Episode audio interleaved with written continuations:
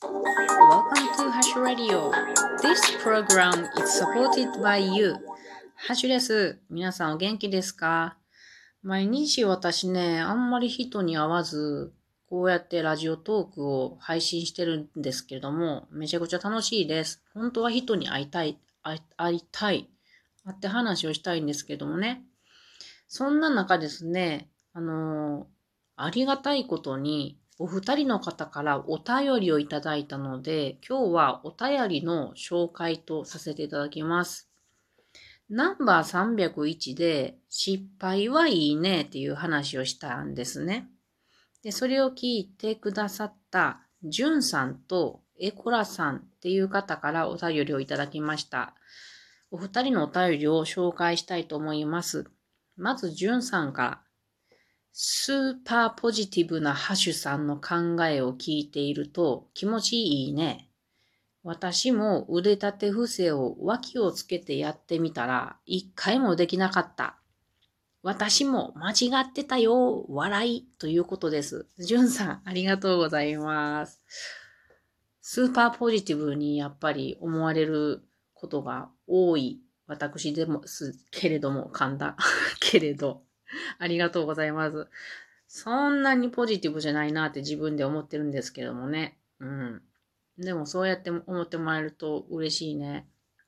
で、じゅんさんも腕立て伏せ脇つけてやってみたんですね。面白い。できなかったの、一回も。でしょ？いや、でもね、あの、それ、私がそういう話をして、早速やってみようっていう、その行動力が素晴らしいなと思いました。お便りありがとうございます。では次に、エコラさん。えっ、と、エコラさん、はじめましてですね。ありがとうございます。えー、では、読まさせ、読まさせていただきます。はい。失敗は二つの成功を含んでいる。いいね。何か違った。うまくいかなかったという経験は、やってみたからこそ得られるものですものね。やってみることでうまくいくまでは、これはちょっと違うんだって発見を重ねていけますものね。いやー、素晴らしいですね。うん、そう思いますね。まず失敗っていうのはやらないことが失敗やと思いますので、うん、やってみたからこ、やってみたからこそわかること。そうですよね。何かエコラさんは、挑戦をしようとされていることでもあるんですかね。いやそういう話を聞くと私はすごくワクワクします。ありがとうございました。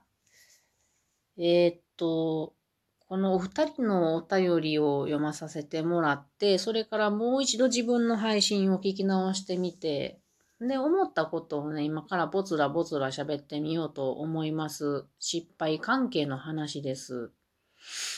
うーんとね、思ったんですよね。あの、失敗をした時にも自分がどういう反応するか対応を取るかで、これまたその失敗を成功とさらにできるか、それとも失敗のままで終わらせてしまうかって違ってくるなって思ったんですよね。皆さん失敗した時にめっちゃ悔しいってなった時とか、もう最悪もう人生終わりみたいになった時って自分のせいにしますか？人のせいにしますか？ここやと思うんですよね。本当に悔しかったり、心に痛手を負ったりするじゃないですか。私もね、あの、本当にここでは言えんような悲惨な失敗っていくつかしてきております。痛いですよね。で、でもね、全部私は自分自分の責任にしてきてるんですよね。あの、めんどくさいんですよ、人の責任にすると。だって自分の責任やったら、もう悔しいってなって、自分がアホやったってなって、で、反省して、その痛みとか悔しさを二度と感じたくないじゃないですか。だから、二度とこんな失敗はしないんだってもう心に刻み込むんですね。なので、今までした大きな4つの失敗っていうのがありますけれど、それぞれ同じような失敗は一回も、一回もその後してないです。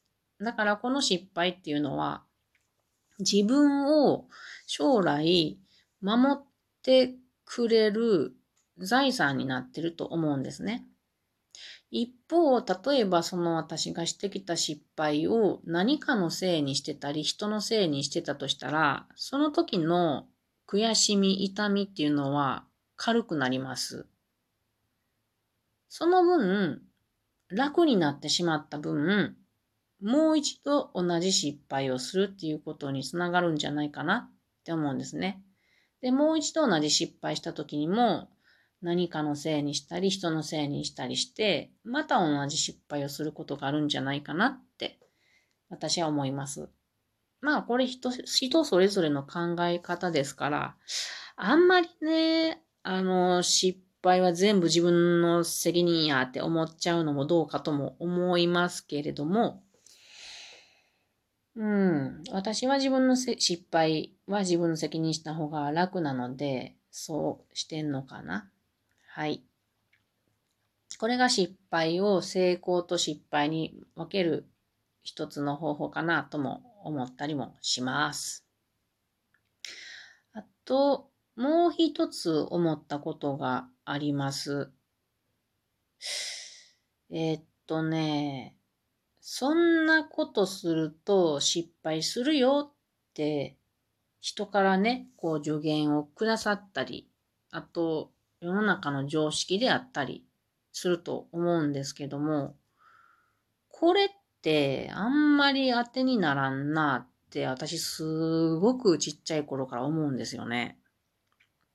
大体当てはまらない私には。皆さんはそんな経験ありませんか？大体ね、そんなことをこうなるからそんなことするとこうなるからダメだよって言ってくれる人はね、二パターンに分かれるかな。そんなことっていうのをしたことがない人が言うのと、したことがある人が言うのと、これ全然違いますよね。うん。で、したことがない人だったら、その人の助言は妄想の範囲でしかないので、これはもう全く聞く耳ないんじゃないかなって思うんですよね。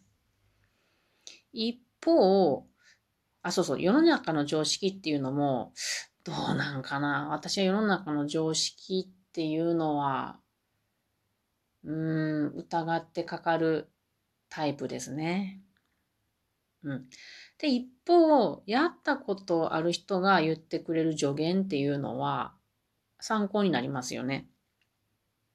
でも、そのやったことがある人でも参考にあんまりしないことが私は結構ありますね。だって、その人の考え方と体つきと体力、やり方、環境っていうのは私と全く違うわけなんですよ。だから当てはまらないこともよくあります。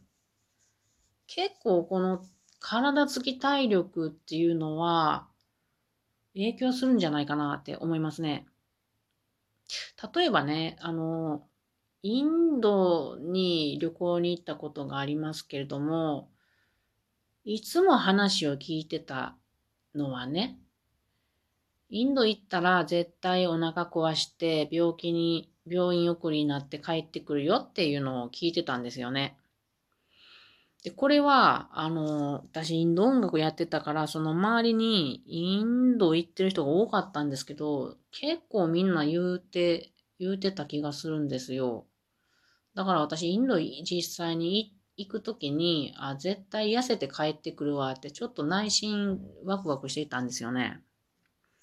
じゃあもう、日に日に太ってくるんですね、インドにいる間に。で、3日目になったらもうパンパンのパンパンのもうなんか風船が膨らんだみたいになってきて、一切お腹も壊さんだし、太って帰って、太って帰ってきたんですよね、1週間で。だからそういうなんか、当てはまらんなっていうことが、私はよくあるので、だからね、その失敗するよって言われても、失敗を自分がしないとわかんないんですよね。なので、やっぱりやってみた方がいいと思うんですよ。ただ、その助言くれた、いただいたこととか、うん。あの、参考になることは参考にした上で、やると素敵ですよね。なので、やっぱり自分でやらないとわからない。で、自分が失敗したらそれでわかると思います。から、えー、っと、人に教えるときとか話すときとかでもですね、自分の意見は言ってもいいと思うんやけれども、人にそれをしない方がいいとかっていうのは難しいなって思いますね。うん。良い教える、教え方の人っていうのは、僕はこう思うし、こう思うし、こういうことがあったけれども、とりあえずやってみたらっていうのが、いい教え方なんじゃないかなと思いました。はい。というわけで、今日はお手紙をもらって改めて思ったことを話してみました。うん、失敗？一つの失敗っていうのは、やっぱり成功に近づくための実験の一回分だと捉えて楽しみながらいろんなことをやりつつ過ごしていけたらいいなと思いました。最後にじゅんさん、エコラさん、お手紙、すごく嬉しかったです。ありがとうございました。それでは皆さん、またね